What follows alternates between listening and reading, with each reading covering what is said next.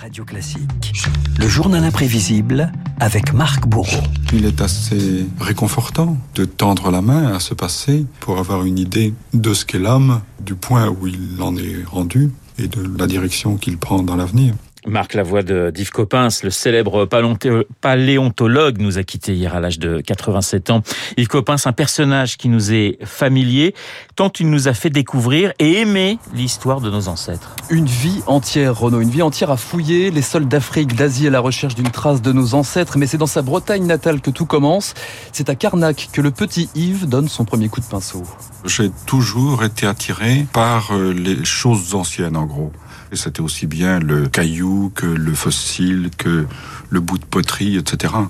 Comme je m'appelle Coppens, on, m'appelait Coco le fossile quand j'étais au collège. Coco le fossile, ou encore Père Labrique aussi. Coppens détonne, flegmatique, affable, dans un milieu relativement hermétique. Son premier hominidé, c'est un crâne qu'il découvre au nord du Tchad. Et déjà, Yves Coppens, 27 ans, nous raconte ses histoires de sa voix chaude. Le front est extrêmement fuyant, comme vous voyez. Il n'y a pas l'ascension du frontal que nous avons et qui caractérise l'Homo sapiens. Je l'ai appelé Tchadanthropus uxoris, en hommage au pays qui l'a livré. Uxoris, en hommage à ma femme, qui, la première, s'est trouvée euh, face à face avec cet ancêtre et l'a reconnu. Et c'est une autre femme d'un mètre dix, 25 kilos, qui marque un tournant dans son parcours, une arrière-arrière-cousine devenue la star des Australopithèques. 1974, Coppens, Johansson et Tayeb découvrent 52 os dans le sol, 52 os d'une préhumaine de plus de 3 millions d'années, et son nom, c'est Lucie. Elle s'appelait au départ AL 288, pas très élégant. Hein le soir, euh, on marque des fossiles pour ne pas les perdre. Donc on met AL 288 1, AL 288 2, et en faisant ça, ce qui n'est pas très drôle, on écoute de la musique. Et le jour où on a trouvé le, bassin, on s'est dit, mais c'est en plus c'est une fille, c'est une fille.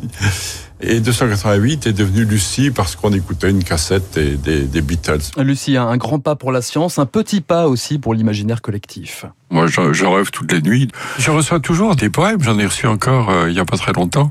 Des poèmes ou des chansons ou des, des romans dont Lucie est l'héroïne. Yves Coppens devient un conteur des dizaines de livres, d'émissions de télé, un biographe de l'espèce humaine, capable de répondre à cette question fondamentale. Comment sommes-nous passés du singe à l'homme?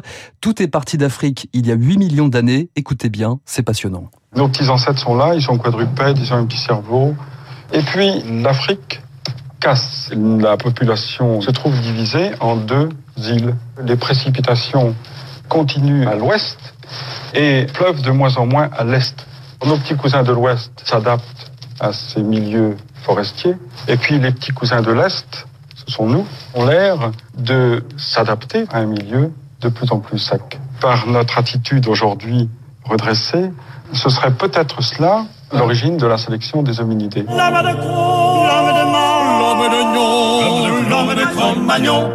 Yves Copin s'intègre aussi le, Collège de France, le Musée de l'Homme, la conservation de la grotte de Lascaux vous aussi. tout, vous. Hein. Mais tout est possible dans Journal Imprévisible, Renaud. Un autre vestige, évidemment, la grotte de Lascaux, qu'il décrivait à sa manière, Yves Copin, sous l'art de transformer les peintures rupestres en œuvres modernes. Lascaux ne se voit pas en plan fixe, mais se voit en avançant. C'est presque une bande dessinée alors c'est peut-être une histoire qui est racontée le long de certains panneaux. Il y a un animal que l'on ne voit pas entièrement. Il faut tourner autour d'une sorte de pilier pour le voir. Seule la caméra, par un mouvement, arrive à donner l'ensemble de la peinture. Enfin, je, trouve que c'est extraordinaire. Populaire et cabotin Coppens nous parle aussi du passé pour mieux éclairer l'avenir. Tenez Renaud, qu'est-ce qu'un paléontologue pourrait retrouver de Paris dans 10 000 ans? Écoutez sa réponse. Tout ce Paris alentour euh, n'existera plus.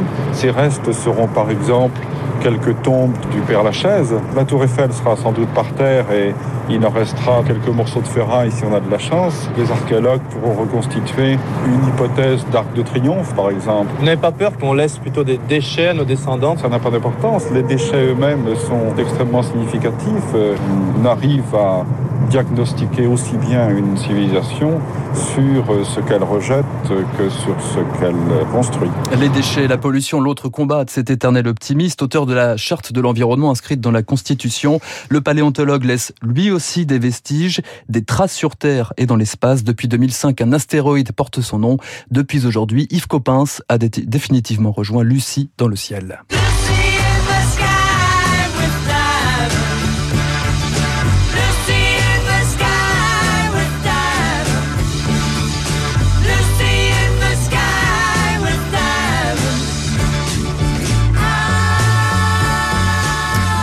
L'hommage de Marc Bourreau à, à Yves Coppens, Coco le fossile.